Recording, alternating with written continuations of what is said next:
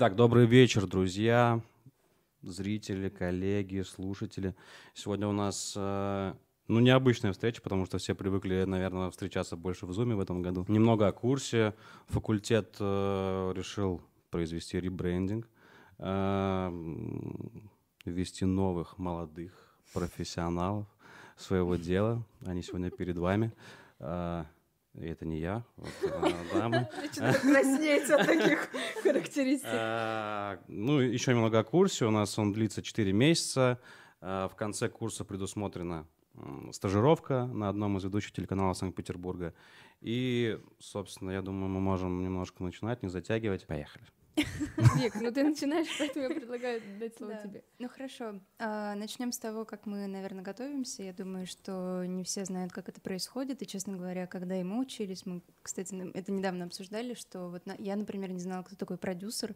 Я думала, что это человек там какой-то очень богатый и который может организовать все что угодно, но на самом деле продюсер — это человек э, с кучей телефонов, который может позвонить кому угодно, не стесняясь, организовать любую съемку. И, собственно, мы определяемся с тем, кто куда поедет, можем высказать свое мнение, что вот я хочу туда, я хочу сюда, или, или редактор кого-то куда-то отправит. То есть всегда это по-разному происходит. Есть темы, которые кто-то так или иначе освещает больше. Например, Катя э, постоянный э, гость театра «Цех». Есть такой негосударственный театр, очень его люблю, да. Цех, Да. Прекрасный театр. А Я так сложилась, что экологический журналист, рассказывая про все, что связано с раздельным сбором, изготовлением э, всяких экологических штучек, вот. И, собственно, мы обсуждаем это на летучках, а затем нам скидывают подгруз, это очень важно. Без подгруза мы не можем, подгруз Так, это... подгруз сейчас расскажите, да, что это Да, это подгруз? информация, которую мы получаем от продюсера или от редактора. И, собственно, мы читаем, понимаем, куда мы едем, с кем мы будем общаться. И еще одна важная вещь — это подводка. Подводка — это то, как ведущий к нам обратится, как, какой он нам задаст вопрос, чтобы не было неловких ситуаций. И тут любимая история от Кати, давай рассказывай. А, да, ну надо сначала, наверное, немножечко объяснить, э, что мы э, с Викой работаем в программе в прямом эфире, то есть мы не делаем сюжеты, как правило, а мы выходим в прямой эфир три раза в день. Это в 11.45, 13.30 и в 18.20. Нет, 18.00. 18.00, ты чего? Простите, 18.00, 18.20 программа уже заканчивается. А, И три раза в день у нас три съемки и три совершенно разные темы. Именно поэтому подгруз так важен, потому что тем много и событий тоже много, и поэтому важны подводки. От этого ты начинаешь свой рассказ. Ну вот моя любимая история. А Как-то в начале, когда только стартовала наша программа, мы проводили такой челлендж. А, Мы решили начинать эфир, не зная подводку. Ну, ты Мгм. как бы пробуешь себя, Ну да. насколько ты сможешь симпровизировать в эфире. Это сложно, потому что ведущий может спросить про одно, а ты начинаешь с другого. Или ты можешь вообще не знать ответа на этот вопрос. Но это было прикольно, и Вика была единственная, кто отказалась от этого эксперимента, сказала, нет, я хочу все равно знать подводку. Но это, безусловно, важно, чтобы построить маршрут, но это интересно пробовать себя в новом каком-то направлении. Да, ну вот Катя уже сказала то, с чего начинаешь, то есть действительно ты можешь подумать, что вот ты приехал на съемку и ты бы хотел начать с этого, но так как ведущие задают тебе вот такой вопрос, придется начать э, по-другому совершенно. И то есть от этого зависит, как ты там пойдешь с оператором, а, что вот здесь мы начнем, а потом дальше идем сюда, здесь мы зададим такой-то вопрос спикеру, ну и так далее. То есть действительно от этой подводки прям очень многое зависит, так же, как и от подгруза, поэтому вот эти два слова подгруз и подводка, они у нас в редакции постоянно фигурируют так или иначе. Да, я могу, например, сказать, что иногда тебя могут куда-то отправить, и подгруза может либо не быть совсем, либо быть очень мало. Меня вот вчера отправили на тему, что открылись катки в торговых центрах.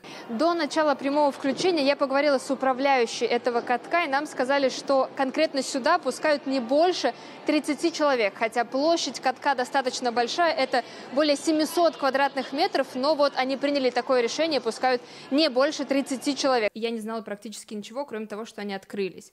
И все, никакой другой информации у меня не было, и приходилось либо на месте разговаривать, либо уже просить дополнительно узнавать какую-то информацию, какие-то данные, потому что их просто не было, и такое тоже бывает. Либо оперативно какая-то тема появляется, ты так смотришь, как будто я только на камеру разговариваю, это плохо.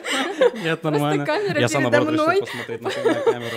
Понял, что я на нее, наоборот, не смотрю. Поэтому я разговариваю только на камеру, ребят, простите, без обид. А, и вот иногда приходится находить что-то такое. Но я, наверное, бы еще отметила, что тема мастер-класса, которую ты назвал, а, корреспондент и телеведущий.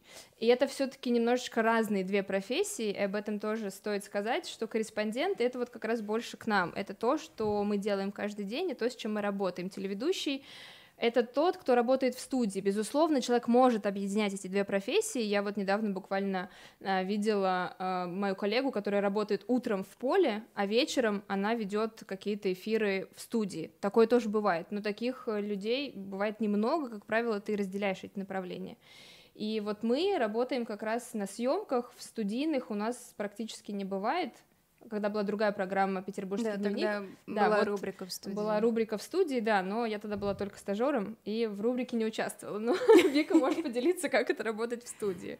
Ну, на самом деле, мне больше нравится работать в поле, это интереснее, потому что в студии ты ограничен очень этим пространством, что ты кроме этого ничего не можешь. У тебя заранее заготовлен текст, он на суфлере, это, конечно, удобно, но, кстати, это даже отвлекает, я бы сказала, потому что в поле у тебя все равно есть такой вот шаг импровизации, что ты можешь сказать что-то по-другому, а там нет. Ты стоишь, у тебя есть определенная точка, с которой тебе заходить нельзя. Вот здесь вот камера, ты смотришь сюда, там ну, в какой-то момент ты должен посмотреть вот на эту камеру, и, в общем, это очень ограничивает. Какой-то полет фантазии, я чувствовала себя как в клетке, вот, поэтому... Ну, импровизировать особо нельзя, то есть там ну, э, да. текст, ты только на него смотришь. Да, и... да, да, да.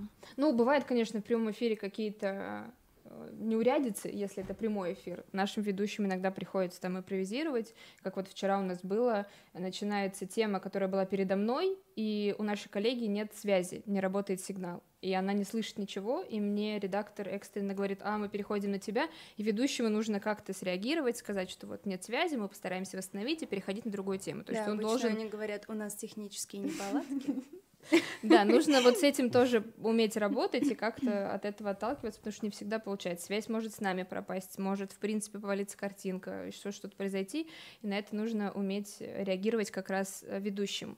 Но если в целом говорить о работе нашей уже конкретно корреспондента, то когда мы приезжаем на точку, Вик немножечко про это уже сказала, нам нужно построить полностью маршрут, потому что мы работаем в прямом эфире, у нас нет там вот ты тут чуть-чуть снял, здесь снял, здесь, а потом все это красиво смонтировал. Нет, у тебя все происходит сразу одним единым планом, то есть ты берешь, включаешь рек и показываешь все, что вокруг тебя. Поэтому... Но иногда все-таки подсъем бывает. Ну, Если бывает, мы да. приедем пораньше, мы можем что-то подснять, это отправить на студию, там будем надеяться, что хорошо это смонтируют и, и покажут момент, да, покажет. Но это очень много работы, да, оператор должен подснять, мы должны это перегнать, э, спутниковая должна получить, монтажер смонтировать, режиссер запустить. И вывести это в прямом эфире. Да, вывести это да? в прямом эфире, mm-hmm. да, либо когда мы говорим, либо произвольно, если mm-hmm. у нас нет пожеланий. Но, опять же, это сложно, мы не всегда успеваем, не всегда можем приехать, потому что между утренним и дневным эфиром всего полтора часа разница, если ты едешь далеко, то ты можешь не успеть приехать заранее и подснять. А, поэтому нужно максимально срежиссировать свое прямое включение, и это не всегда удается, потому что какие-то места могут быть слишком далеко друг от друга, либо ты не можешь пройти, потому что камера большая, очень узко. У тебя же было на корабле, да, когда вы с Артуром пробирались э, где-то там э, куда-то очень... Нет, не, не помню, ну, судя по глазам. Но я помню просто прямое включение, mm-hmm. когда очень узко, и оператор пытается куда-то да, пробраться, да. и это сделать невозможно, потому Я что... помню, как мой оператор чуть не снес декорации в, а, да, в Мариинском театре. Это моя любимая история я уж расскажу, раз начала. Мы были на сцене, и оператор, он ходит с Слайфью, это такой рюкзак, с, с помощью которой мы Выходим в прямой эфир. Да, со спутниками, и, собственно, с большой камерой, и он идет спиной назад. И там такая сеточка была, очень еле заметная вообще. И он как-то так неудачно повернулся, что зацепился этим рюкзаком. И я понимаю, что все, сейчас декорации просто полезут вот так вот наверх. Это историческая сцена Мариинского театра. И я стою и думаю, все, что, что сейчас будет? Что и, делать? И я так, я потом смотрела этот эфир, и я так потихонечку ухожу из кадра, потому что он пытается как-то там выпутаться. В общем, это было ужасно. Я его вот так вот обхожу. Инженер в это время там его как-то быстро пытается распутать. Я делаю вид, что все в порядке. Я говорю, что мы сейчас на сцене, тут уже декорации, сейчас мы поговорим с актером, и как будто бы все хорошо. Ну, Никто я ничего была не в этот понял. момент в аппаратной, я помню так, сначала сцена-сцена, а потом резкий вот такой вот завал кадра, потому что оператор зацепился и не может двигаться. Да, такие моменты тоже бывают. У нас, кстати, за три, почти четыре года нашей программы, которая выходит в прямой эфир, э, у нас ни разу не падали операторы, насколько я помню. Нет, у меня падал. Да? Ну вот, и у меня просто ни разу не падал, но я помню э, Так. видео наших коллег, которые показывали со второй камеры, они снимали, как идет оператор спиной, они часто так делают, и он падает. Это так страшно, я всегда боюсь за оператора, особенно когда они идут так к краю сцены, например. Это очень страшно, потому что там обрыв такой, и они могут, конечно, пострадать, и не хотелось бы, поэтому всегда Еще стараешься... когда лестница обычно, еще тоже по практике, тоже когда снимал, Да. например, еще какая-нибудь лестница сзади тоже идет, идет, и хоп, уже лестница идет, и уже страшновато Поэтому есть инженер, который Да, да, должен который контролировать, сзади, да, да, да, да. Но не всегда могут разместиться, потому что, опять же, может быть мало места. Мы вот недавно снимали в арт-пространстве Пушкин рядом, там очень мало. Это коммунальная квартира, переделанная под э, вот это вот э, музыкальное пространство, и там мало места. Невозможно развернуться, у нас была большая камера, и он обо все бьется. Я ничего не могу сделать, потому что уже прямой эфир, я разговариваю со своим собеседником, и вот это вот э, сделать все очень Так, у сложно. нас первый вопрос. Совпали ли ваши ожидания от работы на телевидении, которые появились во время учебы, с реальностью на телеканале? Ну, мне кажется, что по большей части, да, все-таки. Ну, то есть, э, когда я училась, я примерно представляла, что ну, я буду перед камерой что-то рассказывать. Но я думала, что тексты будут писать мне кто-то, я буду просто их красиво читать, э, стоять с красивыми, с красивой прической. Оказалось иначе немножко. Конечно, да. На самом деле мы все делаем сами. Мы и больше скажу, мы сами монтируем даже все эти сюжеты. То есть мы сидим на монтаже и говорим, вот это поставь сюда, вот этот синхрон там. То есть Ну, грубо говоря, выступаешь режиссером монтажа. То есть, Да, да, да. да, да. Ну, это твой материал, поэтому ты его полностью отрабатываешь. Хотя некоторые коллеги у нас на этот счет не особо беспокоятся. Ну, как раз, этому, как раз этому и на курсе обучают, потому что у нас есть и по монтажу программы, то есть сами наши корреспонденты уже тоже смогут монтировать. И, Но это на самом деле А, важно понимать принцип монтажа, потому что так тебе ну да, какой легче. кадр, где что, да, там ты же сам знать тоже понимаешь. крупность, Да, знать да, да, да. сочетаемость, потому что монтажеры могут не заметить микроплан, могут еще как-то накосячить, и вы делаете общую работу, поэтому, безусловно, это тоже нужно учитывать. Поэтому, да, это такая большая-большая командная работа. Ой. И что самое сложное в первый год вот для вас, например, было? То есть сто процентов были какие-то разные ситуации, мне кажется, которые Ну, пона- я- поначалу казались нелепыми, может быть, а потом вы стали как-то... Ну да, было очень сложно. Я могу сказать, что я пришла на работу после Вики уже. Вика уже год примерно работала. Я закончила в шестнадцатом году вуз и сразу пошла через два месяца, устроилась на канал. Сначала на стажировку, потом меня взяли на договор. И сложно, хотя я уже работала до этого на телевидении, мне казалось, что я гуру, я все знаю, я не боюсь камеры. Но нет, ты приходишь, пишешь текст, а тебе говорят, нет, это вообще не то. Ты начинаешь начитывать закадровый, а тебе говорят, что ты сказку читаешь, а не закадровый начитываешь, так не делают. И вот все постоянно нужно переделывать, и это, ну, это стресс, это серьезно тяжело, и казалось бы, что вроде не такая сложная профессия, и можно легко научиться, но я помню, что там какие-то моменты были прям очень тяжелые, и руки уже опускались, но... Как с этим справлялась?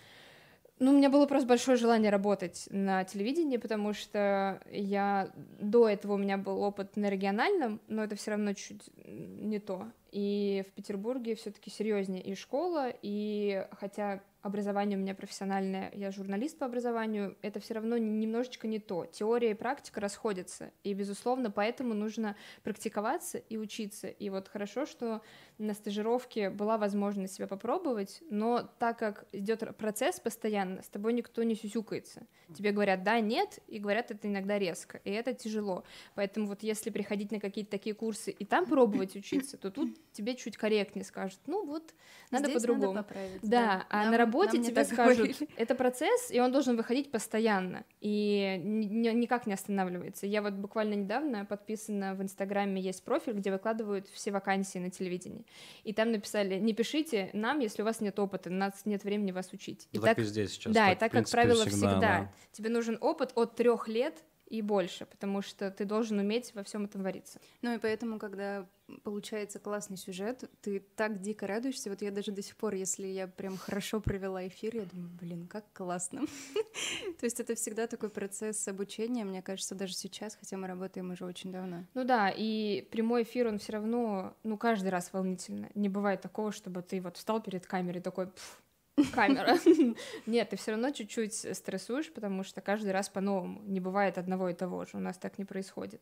А поэтому каждый раз это стресс. Может там что-то случиться, по-другому поговорят твои спикеры, твой оператор сойдет с ума и пойдет куда-нибудь, не знаю, еще что-нибудь.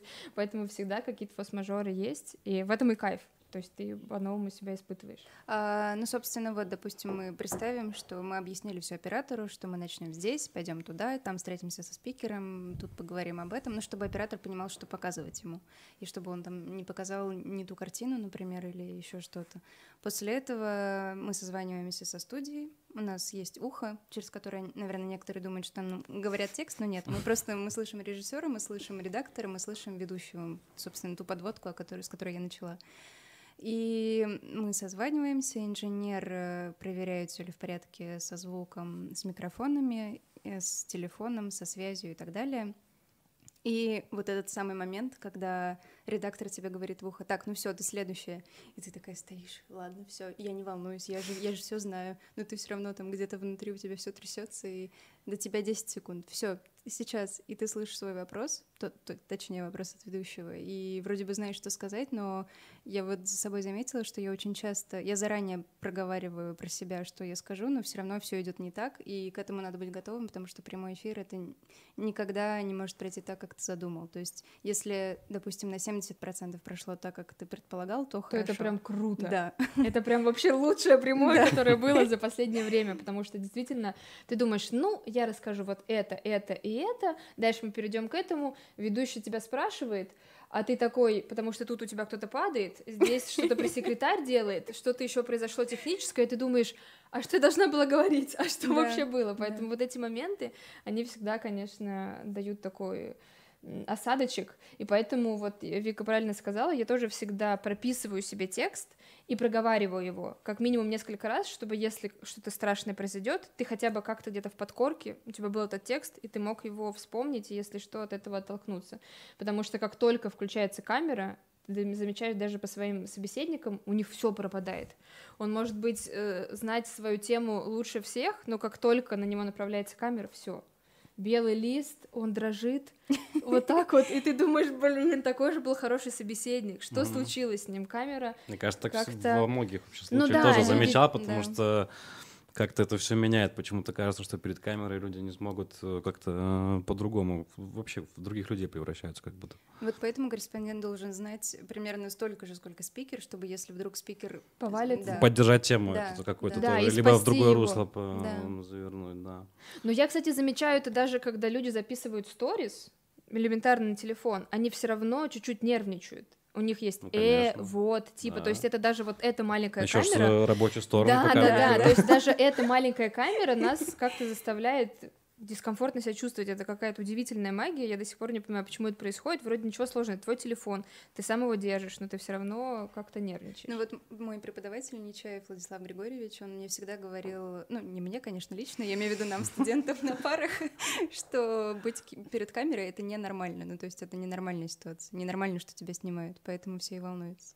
Да даже не то, что камера. Я помню, закадровый текст, когда записываешь, тоже что-то начинаешь такой, так, включу. Так, раз, раз, раз. Ага, так, так. И тоже, тоже так себя не очень комфортно чувствуешь, потому что какие-то истории из детства помнишь, когда, не знаю, вот раньше было вот такое, помните, когда а, в видео казалось, или где-нибудь на аудиозаписи на какой-то, что голос вообще не твой, ты думаешь, о боже, как это звучит, что это такое. Но сейчас как-то вот по-другому. Но все равно, да, когда камера включается там в сторис или еще где-то, то тоже как-то все равно какой-то дискомфорт иногда а, ощущаешь. Испытывается дискомфорт, и он испытывается А, особенно, когда ты только начинаешь. Это вот э, такое, что нужно, наверное, с чем больше А как всего... это преодолеть? Вот как раз расскажите, Ну, как, как мне вы кажется, с этим справлялись? Это же тоже интересно. Это практика. Это, ну, очень банально звучит, но по-другому с этим не справишься. Ты просто учишься, это делаешь, и делаешь это как можно чаще. Можно даже на свой телефон, если нет возможности на телевидении или куда-то там пойти стажироваться, начать можно и с обычной камеры. Кто-то говорит, там перед зеркалом постойте, что-то там Ну, начитывайте, перед что-то зеркалом ты не сможешь оценить, э, потому что ты видишь себя вот в этом же моменте, и Мгм. ты не можешь понять, говоришь ли ты, например, типа вот или э, как минимум. А если взять камеру и записать себя хотя бы минуты две-три, как ты говоришь, мне просто такой совет дали, когда я только пришла на телевидение работать. Мне сказали, пробуй говорить именно на камеру. Нужно смотреть в одну точку, поэтому, видимо, я до сих пор посматриваю Ну, туда. ты как э, профессионал, да, да, да. А, Вот, и нужно смотреть туда, и я первый раз сказала вот, я, кстати, сейчас обратила внимание, нужно смотреть туда и говорить на определенную тему постоянно. Вот выбери себе, э, не знаю, что у нас сейчас интересное, вот зима, было 9 часов всего солнечных за январь, да, Именно это интересно. Да. Я тоже видел пост сегодня. Э, всего 9 часов было солнечных. Вот смотри, ты включаешь камеру телефона. Вот, Лёш, давай эксперимент проведем. Включай камеру телефона. Да, Я? да, да, да. Ты, ты, ты. Э, Включаем камеру телефона и Кроме... а, Ничего не И расскажи про эти 9 Про часов. 9, да, солнечных часов и про то, как э, январь в Петербурге прошел. Хотя бы на 30 секунд попробуй. А, Так, на повестке дня... Так, я вот снимаю, смотрите. Да. На повестке дня у нас э, новость. 9 солнечных часов э, произошли в городе Санкт-Петербург. Хотя в это не верится, потому что целый год э, была серая мрачная погода, которая очень затмевала нам разум, нам было очень грустно. Хотя я был вообще в Крыму, и, но мне было тоже грустно. Я беспокоился за своих товарищей, друзей, ребят, э, коллег, которые э, находились в депрессивном состоянии. Но эти 9 золотых потрясающих э, часов, э, которые выдались в среднем э, солнечные, э, вот, э, они были потрясающие. 48 секунд, спасибо. Вот, и если ты пересмотришь это где-то через два дня, то ты заметишь, что ты не смотрел Да, в камеру. Я больше не Да, буду более- этого делать. Это сложно, это самое сложное пересматривать себя. А, Но э, если ты увидишь и посмотришь это, рискнешь, то ты увидишь, что ты не смотрел, например, в камеру, э, что ты контролировал речь, но пару раз у тебя проскальзывало «э», был Мгм. один раз «вот», если я правильно посчитала. То есть эти моменты все равно были, хотя ты максимально себя контролировал. А если ты этого не делаешь, то это происходит еще чаще.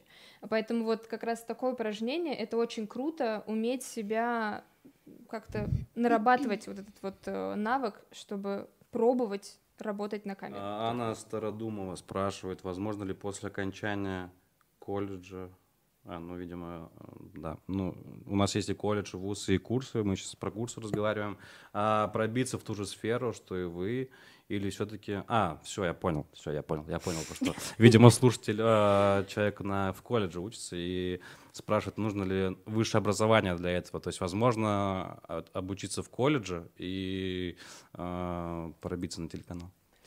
Ну, мне кажется, это очень зависит э, от человека, потому что у нас э, есть люди с непрофильным образованием. То есть, если вопрос именно, нужно ли получать, идти на журналиста, скажем, ну, нет, нет. Ты можешь быть, например, экономистом, Химиком, а, да, и спокойно быть журналистом. Но я не уверена насчет отсутствия высшего образования. Вот, да, я, видимо, Да. я так понимаю, что был именно в этом Потому диплом вопрос. мы э, сдаем свой в отдел кадров, и вот для этого... Ну, то есть на устройство на работу, то есть требует высшее Да, диплом, образование. да. Диплом мы Ну, отдавали. Вот, может видимо, Можно это ответ будет на ваш вопрос, но потому высшее что... образование да, да. требуется. Видимо, об этом был разговор. Но да. если брать в штат, то есть так как мы оформлены в штат, э, для этого у нас потребовался диплом. Когда меня оформляли по договору, нет, таких требований не было. И вот, видимо, про то, что ты рассказывал, про стажироваться ты пошла, вот спрашивают, куда ты пошла стажироваться, работать э, после окончания вуза. Я стажировалась, когда еще заканчивала Институт кино и телевидения. Я стажировалась на пятом канале, есть программа «Открытая студия». Я стажировалась на телеканале НТВ Петербург. И я стажировалась, есть такой телеканал э, «Мир». Это интернет-канал. Вот там я тоже проходила стажировку, но если говорить про большие НТВ или пятерку, там мне не давали снимать сюжеты, ты просто смотришь, как они работают, на НТВ мне дали в параллель написать текст, и меня шеф-редактор вычитывала и говорила, где какие недочеты. Но вот на мире, так как это все-таки небольшой канал, мне давали снимать сюжеты, и даже начитывать самой, и там они выходили. То есть какое-то портфолио вот в таких небольших телеканалах можно заработать.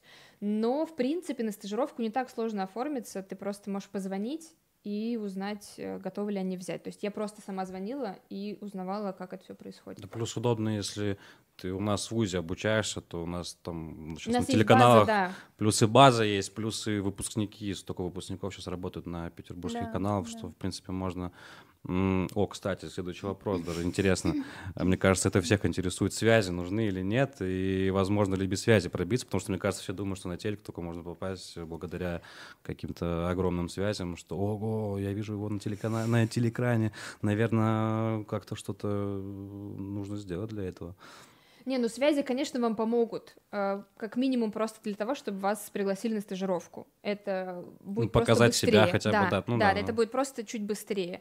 Но в целом у нас есть коллеги, которые реально пришли там с кастинга в ВУЗе, повесили объявление, приходите, они пришли, кастинг прошли. А Есть те, кто приходили э, на наш телеканал в качестве каких-то экспертов на другую программу, их увидели и пригласили к нам работать корреспондентом. Есть и такое. То есть, в принципе, э, путей много, но просто нужно понимать, что надо пробовать. И если вы будете, вот вы закончили вуз и говорите, нас не приглашают, ну, никто не пригласит. Надо как минимум пробовать и находить э, действительно какие-то пути и здесь, и там, и посмотреть, что вам, во-первых, понравится, потому что, опять же, тот вопрос, э, сходится ли ваше представление и то, что есть, он может для вас быть отрицательным, и тогда нужно понимать, что вы, возможно, не захотите вообще, э, потому что не все мои одногруппники работают э, на телевидении, некоторые во время обучения поняли, что не хотят, некоторые, когда начинали работать, и поняли, что им не нравится. Такое тоже происходит. Ну, все разные, у всех разные предпочтения. Артем Лобов задает вопрос. Скажите, стоит ли поступать на журфак, чтобы стать корреспондентом ТВ-ведущим, или курсов хватит?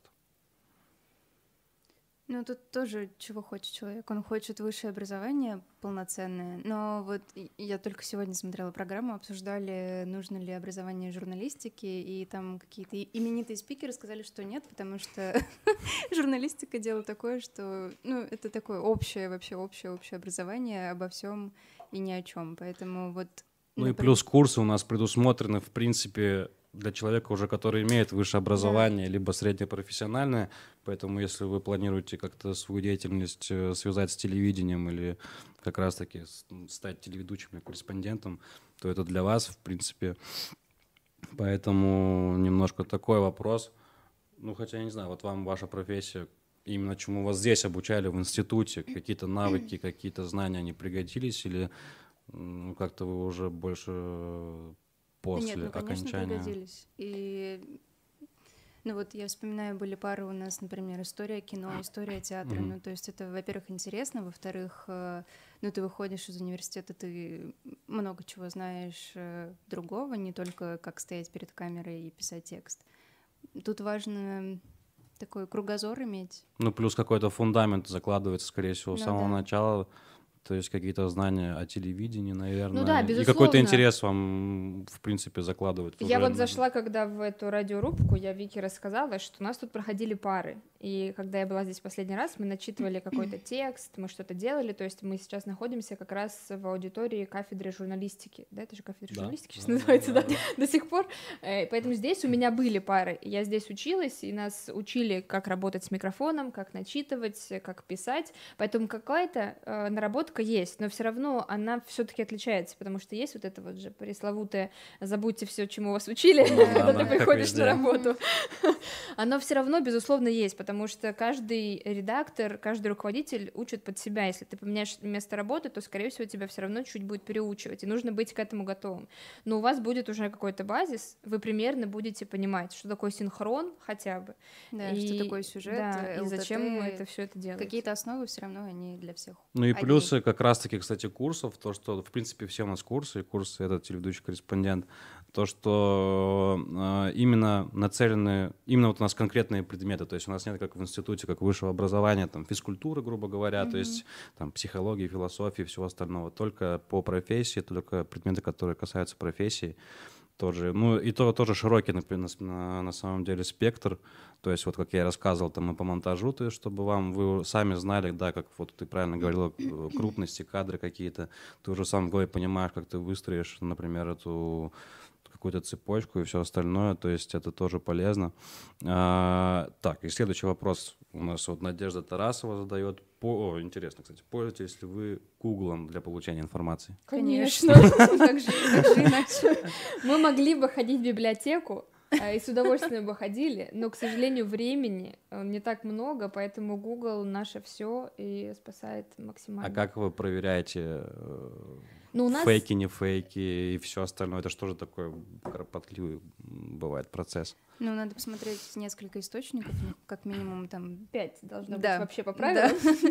ну, хотя бы в двух, в трех разных точно надо посмотреть, плюс соотнести эту информацию с официальной. Бывают такие съемки, когда, допустим... Сайт правительства. Да, да, да. Когда ты с кем-нибудь из какой-нибудь районной администрации, они тебе говорят одно, а в соцсетях пишут другое. Вот надо как-то эту золотую середину выделить чтобы ну, ничего лишнего не сказать. У нас же есть э, продюсеры, во-первых, которые договариваются, и ты, если сомневаешься в какой-то информации, ты его проси, уточни, пожалуйста, вот здесь есть ли разрешение, согласны ли местные жители, там что-то еще, и он это уточняет. И я еще всегда делаю, когда приезжаю на место, у нас есть собеседник в эфире, ну, либо тот, кто отвечает на месте за твою съемку, mm-hmm. и я спрашиваю у него, говорю, вот наши коллеги написали так, так ли это, и вот в 50% говорят, что нет. Ну, то есть что-то слукавили, где-то не так поняли. И где-то ты... преувеличили. Да, да, да. И, может быть, даже неосознанно, просто там для красивого заголовка или что-то еще. И такое тоже бывает. Поэтому нужно уточнять э, у нескольких источников и максимально стараться донести правдиво. Но опять же, вы можете не так друг друга понять, и ты тоже можешь сказать не так, и он потом после эфира скажет, а вы соврали, а ты просто мне так сказала, или я тебя так поняла. Такое тоже бывает, поэтому тут постоянно нужно максимально часто проверять. А сколько лет плюс-минус потребуется учиться и накапливать опыт, чтобы попасть на большие каналы? Как вы считаете? Ну, тут надо понимать, какой большой канал. Да. Ну, как минимум три года, мне кажется, это такой средний, средний срок, где везде требуют.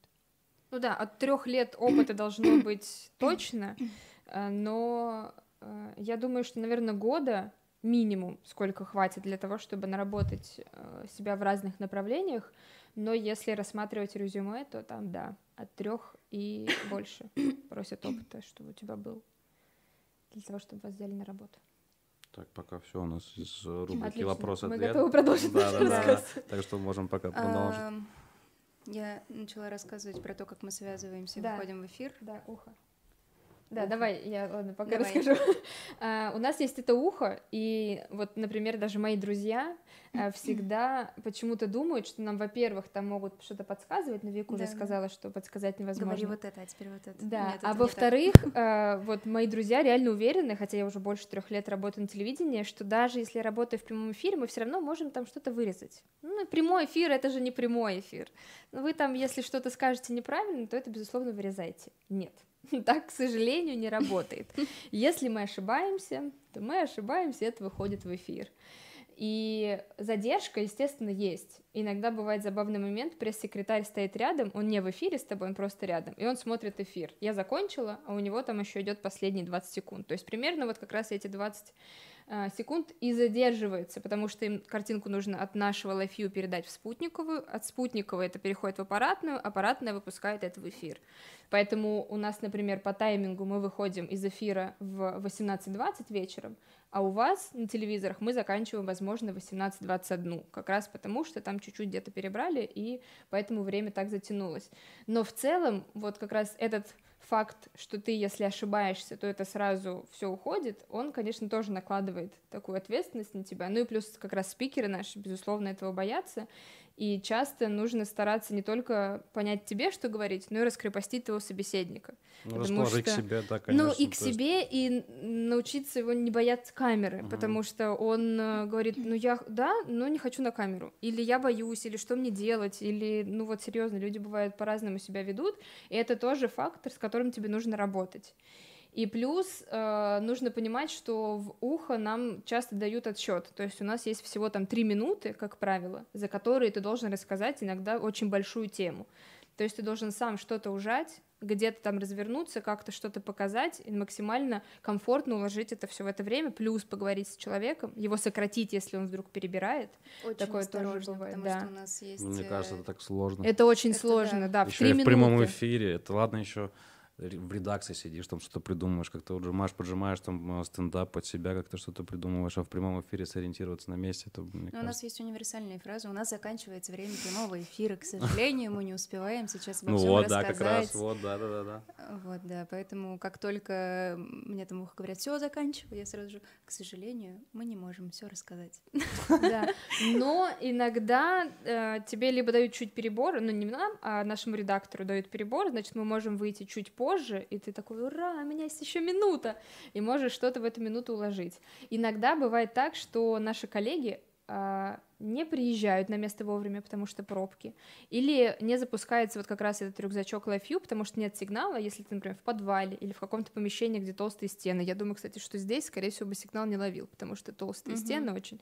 И, и здесь... в таком случае прибавляется еще там минут три. Но иногда да. это не нужно. Иногда вот есть тема, о которой в две минуты можно рассказать. Да, вот я как раз и... хотел спросить, а да. если наоборот еще да, все есть... рассказали, а еще, да, а тебе грубо нужно говоря, тянуть. еще пару минут, да, да, а да. тебе нужно Мне кажется, тянуть. что вот это еще сложнее, чем оборвать собеседника потому что когда говорить не о чем, и, допустим, ты один, и ты уже все рассказал, и вот ты просто повторяешь одно и то же другими словами, только чтобы тянуть время, или там вообще... А вот здесь вот за углом, кстати, что-то еще происходит, ну, это сложно. У меня было самое как-то сложное, наверное. А, мой коллега вот опаздывал на съемку, и я выходила в прямой эфир из Республики кошек. Там было буквально пять фотографий, была какая-то выставка. Ну там кошки, можно Ну там кошки, кошек. да. Но мы с пресс-секретарем 8 минут были в эфире. Мы что только не обсудили. Выставку, людей, его котов, моих животных. Я сфотографировалась с котиками, пообщалась с ведущим. Ну то есть у тебя есть время, которое ты должен тянуть. Все, делай, что хочешь. Но ты должен отработать это время. Вот буквально два дня назад Uh, у нас тоже у коллеги оборвалась связь, и мне говорят, срочно на тебя. И я начинаю выходить в эфир, и мне говорят, пожалуйста, еще три минуты потяни, пожалуйста, еще две минуты.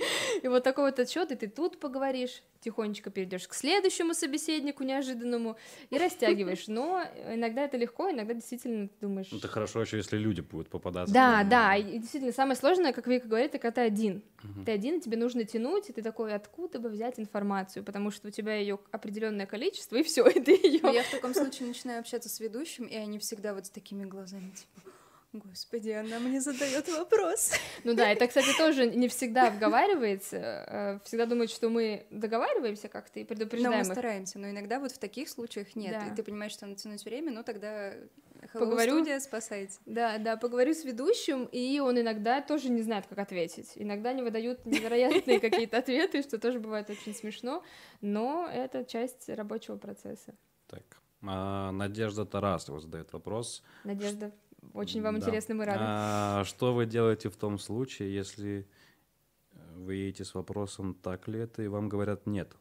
А, ну... Когда не с одним, да, да, когда не сходится мнение, и чью Ой, сторону вы придерж... принимаете. Мне кажется, это почти каждую нашу съемку происходит. И то есть придерживаетесь ли вы подводки или спикера? Э, нет, конечно же, спикера подводка может быть обманчивая, и тогда мы звоним ведущему, и он переделывает подводку, э, потому что информация может меняться и по ходу нашего движения, и нас могли дезинформировать, когда давали какую-то первую, первоначальные данные.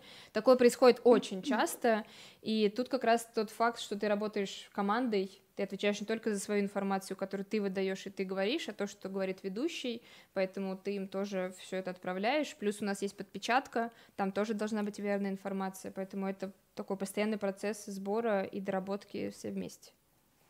Да, но тут э, вот я вспоминаю включение Лены, когда то есть мы знали правильную информацию, а ей врали ее спикеры. То есть когда там что-то с уборкой было или что-то, я уже не помню. Ну, то есть э, она начала их валить, прямом эфире. Это была какая-то администрация, я уже не помню, что это было. Ну, то есть и такие случаи бывают. Бывает, что врут прямо тебе в глаза, и ты вроде бы пытаешься как-то и чтобы спикеры были довольны в итоге прямым эфиром, и чтобы в редакции тоже все было хорошо. Ну, то есть это всегда такой момент. Э, нужно, Максимально получение нужно, да. информации какой-то, да, да, но стараясь отталкиваться от того, что у тебя есть, но плюс задавать дополнительные вопросы. Чьи предметы вам нравились, какие педагоги вам нравились? Ну, то есть, я так понял, что вели преподаватели, какие предметы ваши были любимые в институте? Ну вот у меня мастер был Нечаев и Нечаева. Галина Вика Михайловна. на режиссуре училась. Да, я, я вообще поступала, я поступала на телерадиорепортер, это называлось в 2012 году, а потом нас переделали в режиссеров телевизионных программ. Поэтому вот когда я выпустилась, угу. я вдруг внезапно превратилась в режиссера и даже сняла документальный фильм, чего я от себя не ожидала. Про выбор, отлично. Да, фильм. спасибо. Дипломный, видимо. Дипломный, да. Ну, то есть внезапно нас э, сделали режиссерами. И у меня были два замечательных мастера, Нечаев Владислав Григорьевич и Нечаева Галина Михайловна. Они просто супер, я их обожаю. Мы до сих пор часто общаемся, там даже переписываемся на Фейсбуке. Они меня поздравляют с днем рождения, я их. Вот, э, они у нас вели журналистику, историю телевидения, историю кино, историю театра. Вот эти предметы я прям очень любила особенно историю кино. Э, это были мои любимые домашние задания, когда надо было прийти и посмотреть кучу фильмов. И ты вроде думаешь, блин, три фильма надо за вечер посмотреть, но потом садишься и прям... Я до сих пор, у меня этот скилл наработан, я могу смотреть по пять фильмов в день. Очень легко. Так, но я не помню фамилии преподавателя, мне стыдно, но у меня плохая память, и это, кстати, большой минус в работе. Но вот ты сказал про общеобразовательные предметы, что они не так важны. Я очень любила философию, ты просто Не, не сказал, что не так важно. Ну, не в смысле не так важны, да, но ты просто сказал, что нет, ну, да. на курсах их нет, и можно без них обойтись, если ты хочешь быть журналистом. Вот я но, на самом один деле, из общих предметов очень любила философию, она была в Думаю, субботу. Не-не-не, в субботу первой парой и мы все равно всей группы практически ходили, и это было потрясающе интересно.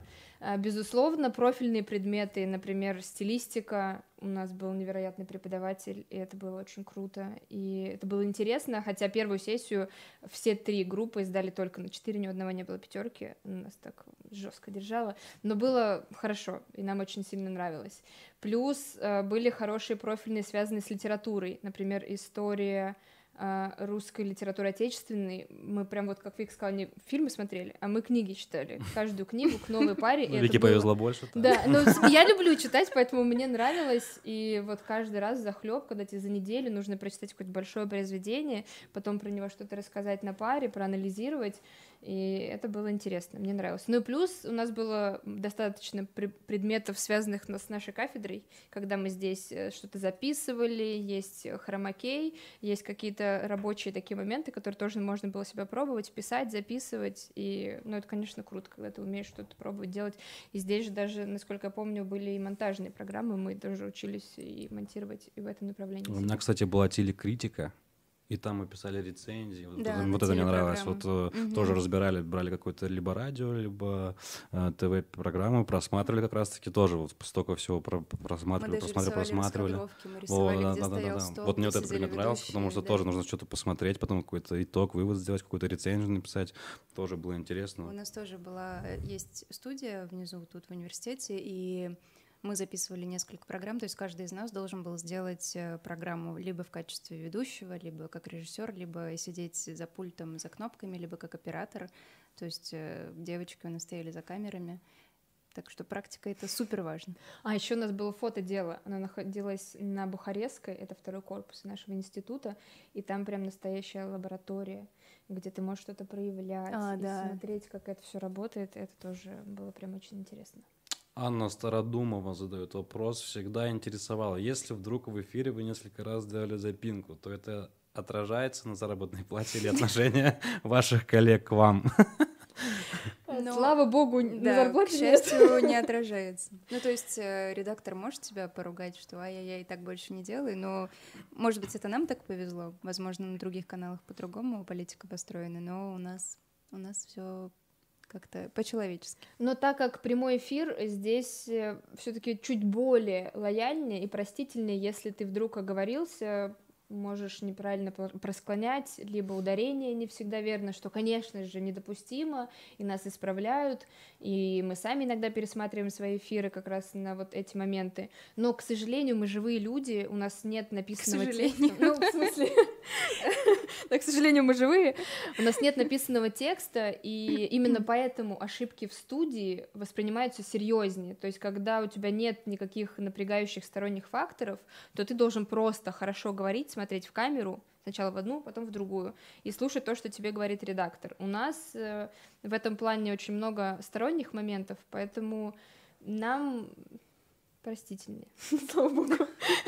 Но тоже, безусловно, за это ругают, и мы стараемся минимально это делать. Ну вот еще сложно лично у меня, но я думаю, что ты тоже с этим сталкиваешься, с именами и фамилиями спикеров. Это просто какой-то кошмар.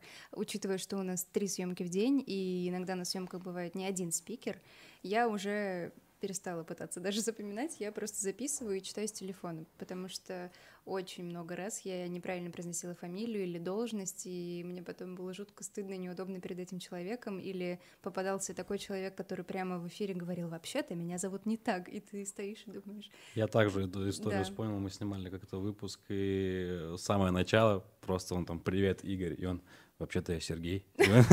И просто ты такой стоишь, ага, Понятно. Ну, благо, не прямой эфир, хотя бы э, можно смонтировать или перезаписать, да, что-то сделать. Да. Поэтому... Я вот просто как раз начала искать, зайти если в заметки, то там только имена людей. А я сразу удаляю, что просто Нет, не я просто храню, и вот есть тут в, ну не знаю, видно будет или нет, тут в несколько предложений должность, и вот это запомнить, ну, очень и очень сложно, поэтому вот Вика делает, э, что она зачитывает с телефона, я стараюсь телефоном не пользоваться, Э, я просто сокращаю, там, либо представитель администрации, либо представитель какого-то музея, ну, то есть ты обобщаешь, угу. откуда этот человек, и дальше у него уже появляется титр для того, чтобы Где объяснить, будет да, кто этот угу. человек. Для него важно, чтобы показали полностью его должность, а для меня важно примерно обозначить, кто он, но все равно это такое... у тебя потух экран, можно... Да, просто вижу, что все еще что-то оператор делает за кадром, поэтому я... А зачем ты хранишь все А я не знаю, и потом их найти, Она вечером потом сидит так, Анатолий Петров, э, председатель, так, председатель, председатель. Какими особыми качествами, навыками должен обладать телеведущий? Какими из них вы уже хорошо владеете? А вот уже личный вопрос вам. Э, какие нужно прорабатывать на протяжении всей своей профессиональной жизни? Я хорошо умею улыбаться. Это Отличное качество, навык, навык, который, который я наработала в любой непонятной ситуации. Просто улыбайся. А. Но а, мне кажется, самое важное — это быть раскрепощенным перед камерой, и это приходит только с опытом. Потому что я помню свое первое прямое включение, это было ужасно. Я очень волновалась, меня прям трясло, у меня тряслись коленки, у меня путалась речь, тряслись губы в буквальном смысле. И так еще было несколько раз. Как только включалась камера, я начинала жутко паниковать. То есть вот важно быть раскрепощенным, это, наверное, самое важное. Важно уметь расположить к себе собеседника, потому что они бывают очень разные. Бывают люди, которые не хотят говорить, и вот надо как-то с ними подружиться там за полчаса до прямого эфира, чтобы он тебе что-то рассказал. Ну и мне кажется, все равно у каждого корреспондента есть небольшие такие лидерские качества, потому что негласное правило, что на съемке главный корреспондент. Ты объясняешь оператору, что ты хочешь, потому что по итогу ты монтируешь, и тебе нужна конкретная картинка. Плюс ты объясняешь спикеру, что нужно говорить, и ты очень многое решаешь, и мы, если в редакции собираемся все шесть человек, то это такой постоянный галдеж, потому что мы все любим поговорить, нас очень много, мы очень активны, а, и мы постоянно-постоянно говорим, вот это, если нас много, это минус, но на работе отдельном прямом включении это хорошо. Так, Надежда Тарасова задает вопрос, ну это больше, наверное, мне даже. Как будет происходить аттестация курсов, и, может быть, вы дадите какие-нибудь советы, рекомендации с полей. Это уже, видимо, вам. Второй сейчас сначала отвечу я. А, по курсу у нас предусмотрена итоговая работа. А, вы снимете э, сюжет, То есть сначала вы будете обучаться, обучаться, обучаться, сна- сами снимете, сами... Ну, нет, может быть, у вас будет оператор, ну, это так уже, как вы будете сами действовать.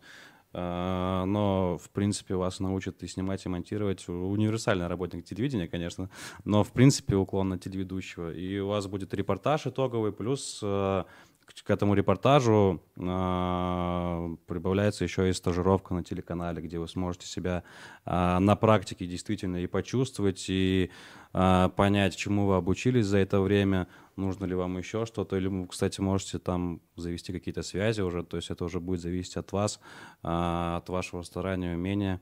Э, все. И я думаю, вторая а часть вопроса, да, а, какие-нибудь советы и рекомендации с полей. Вот вы про поля рассказывали, что не в студии, а с полей. Вот вам нравится а, выходить больше, лучше. Какие, Но... может быть, советы и рекомендации? Первый и главный совет — проверять информацию, чтобы сказать все как есть, а не как кто-то написал, и ты этому поверил. Второй совет — много общаться, с оператором, со своим спикером, с редактором, вообще общаться с людьми и уточнять лишний раз информацию, потому что иногда ты слышишь, как твой продюсер договаривается на съемку, ты прям слышишь, что он проговаривает, что он хочет. Он говорит, что прямой эфир, он говорит, что в конкретное время ты приезжаешь, а спикер говорит, а я не слышала, а я не знаю. Ну, то есть явно ему это озвучивали, он про это знал, но, к сожалению, как-то не так понял, не так услышал. Человеческий фактор часто срабатывает, поэтому лишний раз проговорить не так будет плохо. Повторите, уточните, правильно ли я поняла, вот это так или вот так. И как можно больше задавать вопросы до съемки, чтобы все проговорить, чтобы для человека не было неожиданностью, и вы все тоже понимали, чтобы все было максимально четко проработано.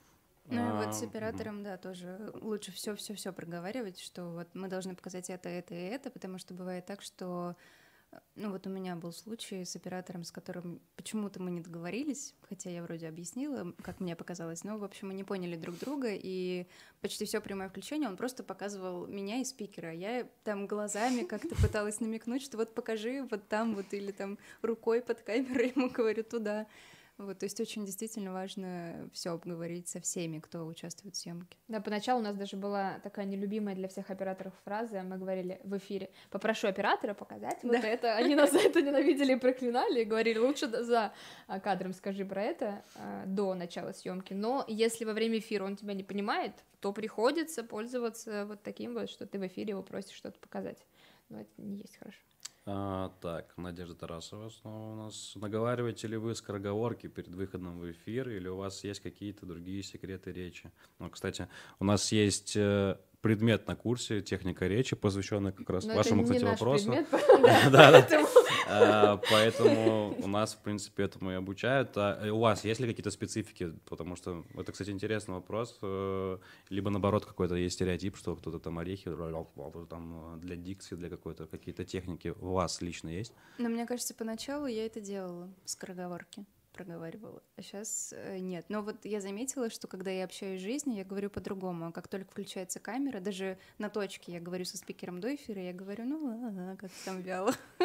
Вот, а как только эфир, я сразу же как-то переключаюсь просто и говорю более четко, более громко, чем обычно. Ну, то есть, не знаю, просто какой-то тумблер включается. Ну, это специально что-то выработать дикцию, или чтобы не запинались там слова, не зажевывались, или просто... Ну, наверное, это да, какая-то выработанная дикция. То есть я привыкла говорить в эфире вот так, как я сейчас говорю. У меня есть с этим небольшая проблема, я думаю, что вы заметили, я быстро говорю. И иногда ну, довольно мысль... понятно. Но моя мысль э, быстрее иногда, чем а, моя, моя речь, и иногда я могу что-то зажевывать в жизни, но стараюсь этого не делать в эфире. В принципе, в эфире таких проблем не возникает, но иногда, особенно а, некоторые мои зрители, моя мама, например, э, говорят, что я очень быстро разговариваю и не успевают. Моя понять, бабушка тоже это говорит. Понять информацию, да. И я стараюсь с этим работать, но просто в жизни я говорю быстро, и если я в жизни так общаюсь, мне сложно, вот как Вика, говорить размеренно. Я даже сейчас так говорю, и мне кажется, что я отстаю от себя. Да, поэтому Катя мне часто шлет э, сообщения, где там, где можно ускорить Да, да, речь, да. потому что он не может слушать, как я медленно говорю. Был интересный момент, у меня было прямое включение с, э, в Эрмитаже с одним из хранителей, и он разговаривает прям очень медленно, вот так вот, хорошо, основательно, потрясающая речь, но просто очень медленно. Я начинаю прямое включение, отвечаю на вопрос, что там быстренько рассказываю, и перехожу к нему. И он вот так, для мне показалось, что это просто вечность, когда он начинал, только это такой контраст был. И в аппаратной я прям слышу, как ребята смеются, э, и это было очень, ну, так необычно, потому что у меня вот в этом сложность. И я скороговорки не проговариваю, как правило, но только если выхожу из отпуска, вот тогда да, Да. потому что ты уже отвык говорить постоянно четко, особенно когда там на три недели уходишь, и тебе А, кажется, то есть что... настолько даже, да? Ну, иногда, да, все равно кажется, ну, может быть, этого нет, но кажется, что навык чуть-чуть проходит, и ты для того, чтобы вернуться в строй, ты все равно чуть-чуть наговариваешь. Но мне кажется, это больше психологическое, чем там Ну вот ведущие у нас читают скороговорки, например, Да. Саша, он, Саша Каждый Лозовой, раз. если кто-то смотрел «Время суток», э, да, он прям идет по коридору в студию и говорит скороговорки. Молодец. А, так, пользователь Вовочка Ага. спрашивает, на какой канал вы мечтаете попасть, или вы уже на нем работаете? Наверное, Отличный вопрос. ответ. Я считаю, что вам нужно пойти в журналистику. Да. Умеете задавать вопросы. Она смотрит с телеканала Санкт-Петербург сейчас? Ну, конечно же, нет предела совершенству. Ну да, Э, BBC отличный канал, да, Вик? конечно. Не, ну тут, э, опять же, кто чем хочет заниматься. Вот я, например, очень хочу заниматься экологией, поэтому я бы, если бы появилась возможность, пошла бы, ну, например, на National Geographic. Если вдруг мне сейчас позвонят, то я соглашусь. Да. Я не знаю, если честно, потому что я в какой-то момент начала за собой наблюдать, что мне стали нравиться документальные фильмы, большие тоже фильмы. вообще. И я все больше склоняюсь, что я бы хотела делать что-нибудь в этом направлении, поэтому, возможно, это были бы какие-то такие уже масштабные работы, но пока я не уверена, что у меня есть в этом опыт, и его тоже нужно нарабатывать. Поэтому я про какой-то конкретный канал пока размышлений у меня нет. Мне вот я когда-то хотела быть режиссером, потом пошла на журналистику, видимо, мое желание быть режиссером потихонечку ко мне стало возвращаться. Но мне кажется, сейчас все-таки много людей делает что-то свое на Ютубе том же. Ну, то есть нет такой мечты попасть на какой-то определенный телеканал. Это как-то больше в прошлом осталось. Кстати, вопрос, который я тебе Про недавно задавал, да. Актуальна ли профессия сейчас или нет? И иногда, мне кажется, многие заблуждаются, что телевизор куда-то пропал или еще что-то, или его не смотрят. Вы же смотрите те же программы на В э, Ютубе. в Ютубе, да, либо на каких-то других платформах. А, Да, Просто вот это в сегодня- интернете, просто вещание. Вы смотрите тоже Мгм. телевизор, просто не в коробке, поэтому... Да, вот сегодня утром только завтракала, смотрела Ваню Урганта. Тот же телевизор. Ну, в принципе, если меня спросить, я не скажу, что я смотрю телевизор, у меня его нет дома. Но я смотрю Ну, какие-то по программы. факту, да, нет, не смотрю, не да, смотрю. да, а но какие-то деле... программы у меня есть, поэтому я думаю, что телевидение никуда не денется. И я отвечу, как уже тебе отвечала, э, что когда э, пришли газеты, думали, что все радио погибло, и нет, наоборот, сначала же были газеты, а потом. Сори, я думаю, что ты говорю не то. Ну, в общем, когда появилось второе, то есть после газет появилось э, радио, думали, что газеты погибнут и все будет плохо. Но, как мы видим, газеты до сих пор выходят. Есть радио, появилось телевидение, э, думали, что э, радио тоже нас покинет, но оно осталось. И все просто чуть-чуть изменяется. Все появилось в цифре, все появилось в приложениях. То есть какая-то модернизация есть, но тем не менее все остается. Появился ТикТок, все перешло в ТикТок частично. То есть у нас даже есть, я знаю, что у коллег э, некоторые программы они частично выкладывают, например, в ТикТок также завоевывая аудиторию и вот там. Поэтому я думаю, что это постоянное такое переплетение. У нас даже в университете был предмет, дай бог вспомнить его название, э, когда журналисты учат всем направлениям снимать, монтировать, писать и выкладывать это все в интернет, э, делая свою собственную интернет-страничку для того, чтобы, если ты будешь Мгм. работать полностью многофункциональным таким сотрудником, ты можешь делать это все сразу и на месте. То есть тебя могут вот взять на работу в любое интернет-издание, и ты сможешь полностью материал собрать сам. Ты будешь больше получать, и ты будешь делать все профессионально и качественно. Как Птушкин, который сам снимает, сам монтирует, сам Ну, выкладывает. это, кстати, очень важное качество. Ну, вот у нас э, есть монтажеры, есть операторы, но вообще я проходила стажировку во Франции, и там каждый журналист умеет все сам и должен это делать сам. То есть он сам себе снимает, вот как хороший пример, да, э, сам потом приезжает, монтирует, э, сам выкладывает. И если ты чего-то из этого не умеешь, не умеешь снимать или не умеешь монтировать, то все, до свидания. Примерно этому как раз и на курсах у нас обучают, потому что как раз эти предметы и монтаж, и съемка, все операторское какое-то мастерство, да, основы, но ты, мне кажется, тоже должен знать и, и как-то в этом вариться, потому что а, тот же Птушкин, как ты... ну, Какой хороший да, пример. Да, да, очень хороший пример. А, Он тоже сам же рассказывал, что он сам а, в этот погружается в проект, и то есть он сам знает, где его как снять, что как, то есть в этом тоже есть какие-то плюсы. Да, круто, если у тебя есть команда какая-то, но тоже смотреть проекты, то есть там и бюджет, и не бюджет, если задействованы. А так сам, да я сам по себе даже знаю самого тоже иногда, если проекты какие-то мы делали, лучше на себя иногда рассчитывать, потому что только на свои силы ты точно уверен, хотя бы если не в 100, то хотя бы в 90%. А, И про проекты, кстати, вопрос вот вам за- задали. А, Придумываете ли вы свои проекты? Либо вас все, либо вас ну, устраивает, нравится работа в уже существующем проекте? Ну, мы работаем в определенной программе, то есть э, здесь нет такого, что ты приходишь в редакцию и говоришь, сегодня я снимаю такой фильм. Нет, у нас есть определенный формат, у нас есть э, определенное время выхода, определенный хронометраж. Поэтому вот если говорить именно про телеканал Санкт-Петербург, нет, мы работаем в программе, в которой мы работаем. Единственное, что мы можем, это предложить какую-то тему и сделать эфир по ней или сюжет. Нет, но иногда наши коллеги делали документальные фильмы. Артур Ходорев э, делал, я не помню про что, не буду врать. Я тоже. Э, Ну, в общем, был сюжет, на который он поехал, э, ему понравилась тема, она была действительно интересная, и он предложил сделать про это документальный фильм.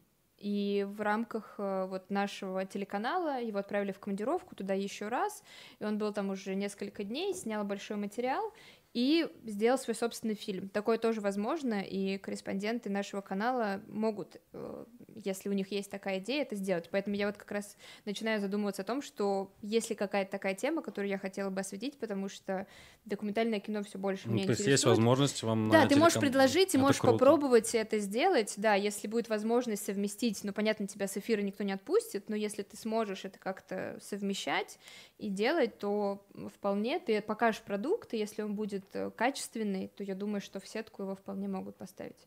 Как Викин дипломный фильм, например, был в сетке телеканала Санкт-Петербург.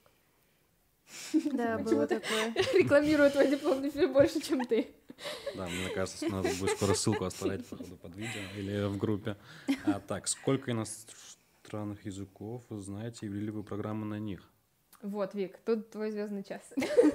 Ну, конечно, важно знать английский, и, ну, я еще так немножко знаю французский, но на английском, да, часто бывают прямые эфиры, когда спикер говорит Я по-английски. думал, ты сейчас скажешь и китайский, и Про китайский была шутка. Да, да. да. У Вики было прямое включение э, с китайцем.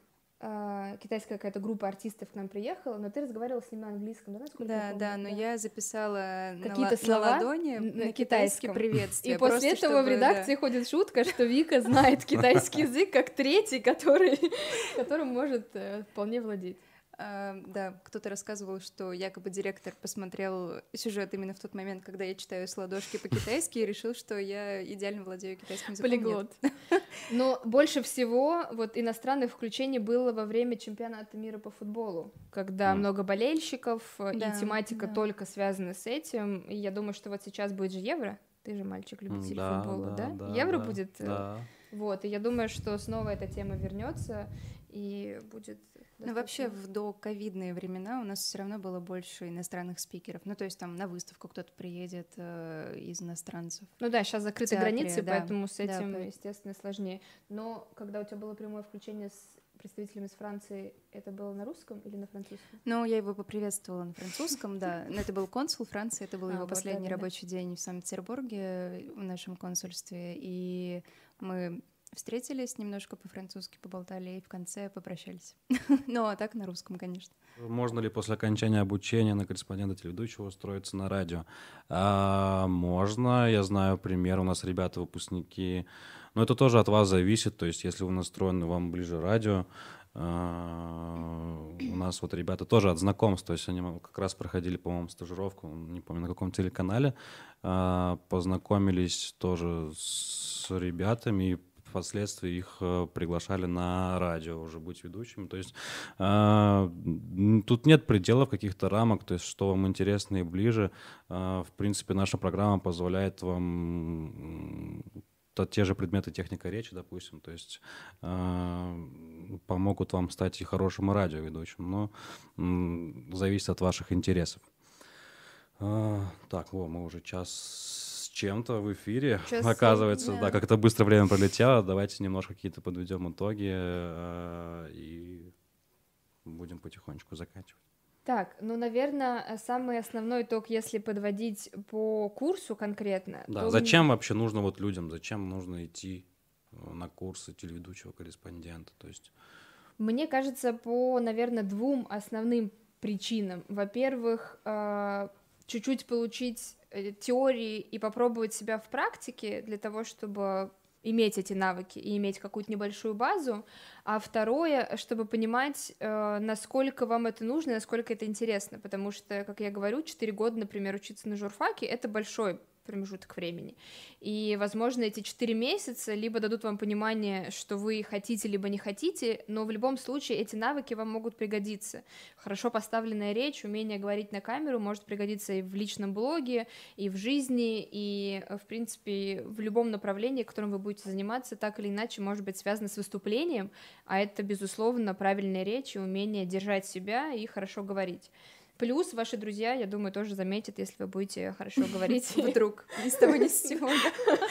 И правильно общаться, поэтому, безусловно, это в том числе, как и внешний вид, ваша визитная карточка. Поэтому я думаю, что это... Но я от себя, например, могу сказать, что мне сложно, наверное, говорить, что я буду прям педагогом и прям чему-то учить, потому что я не профессор с 40-летним стажем академическим, это во многом больше теоретическое, то есть я практикующий журналист, и Мне я кажется, могу поделиться таки, практикой. Как раз-таки в этом есть акцент, что э, да, провели что такое именно на практика, то есть э, о чем вы и говорили, в принципе, все это время, от чего все зависит, это от практики, поэтому я думаю, наоборот, здесь э, ребятам как раз-таки будет интересно именно от вас, от э, тех людей, которые каждый день по три раза выходят э, э, в прямой эфир. Действительно, это может быть не оказаться в прямом эфире, как вы, но именно почувствовать, возможно, хоть что-то на себе и как-то испытать это и как раз-таки проверить свои силы. И плюс в курсе же э, есть направление как раз прямой эфир, да, ну. И можно будет попробовать, э, я думаю, что даже технически, наверное, создать Да вот сейчас мы, мы сейчас да, находимся да, в прямом эфире. Да-да-да, что вот так вот записать и иметь возможность послушать ту же как будто подводку. Да, у нас есть студия, у нас есть как раз-таки вот и рубка из студии у нас в институте, которая... Это будет то же а, самое, эффект вы не почувствуете другой, потому что когда ты смотришь в камеру телевизионную или в камеру вот такую, разницы никакой, ты не понимаешь, что ты выходишь там на телевизоры, э, и вас смотрят много-много людей, либо тебя смотрит только кто-то один. Камера срабатывает одинаково, что бы ни происходило, поэтому эффект будет ровно тот же. Ну и, наверное, важно, что на курсе будет обратная связь, ну то есть от э, педагогов, которые смогут э, объяснить, что лучше сделать по-другому, что здесь не так, потому что вот опять же, если возвращаться к работе, вы приходите, и никто не будет ничего объяснять. Вот скажут прямой эфир, все, едешь Ну это уже твоя работа, да. да. Вас бросают как щенков в море. Да. Ты либо выплывешь, либо нет. А на курсах вот будет возможность получить такую обратную связь, чему-то научиться. Спасибо, девчонки. Время пролетело незаметно. Правда, я даже смотрю, ничего себе. Э, болтал бы и болтал бы с вами. Ну, приходите. Как бы, ну, в принципе, Надеюсь, вы можете... что зрителям да, было да, интересно, да, потому да, что мы тоже. очень много внутренних историй а, рассказывали. Надеюсь, не утомили. Да, никого. поэтому кого заинтересовал, кому интересно вообще, в принципе, эта сфера, записывайтесь у нас в группе ВКонтакте на сайте guki.ru. Еще есть места. Да, и вот наши молодые преподаватели. Я думаю, вам понравились. А, спасибо всем и ждем вас. Ждем вас на курсе телеведущий корреспондент. Спасибо, что нас посмотрели. Спасибо. До свидания.